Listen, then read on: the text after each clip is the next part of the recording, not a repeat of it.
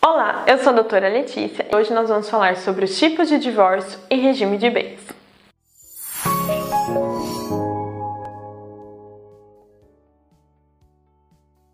Todas as relações humanas geram efeitos jurídicos e com o casamento não é diferente. Quando o casal escolhe se casar, eles escolhem uma completa vida dois, inclusive compartilhar os bens. O regime padrão é o regime da comunhão parcial de bens. Se você não optar por outro, vai ser esse o regime do seu casamento.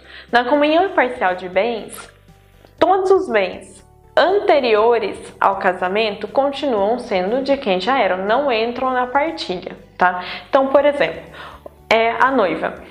Quando a noiva vai se casar, o que ela tinha antes do casamento continua sendo só dela do casamento para frente é que os bens são compartilhados e se acontecer um divórcio, esses bens adquiridos depois do casamento são divididos igualmente entre o casal.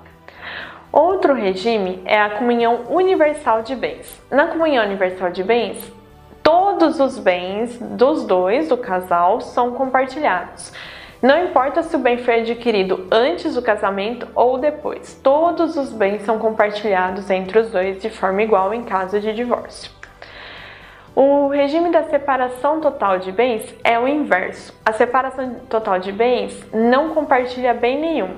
Então, se o bem foi adquirido antes ou depois do casamento, ele vai ser só da pessoa que o adquiriu, ele não vai ser do casal. A separação total de bens, ela é obrigatória em alguns casos previsto em lei. Por exemplo, os maiores de 60 anos.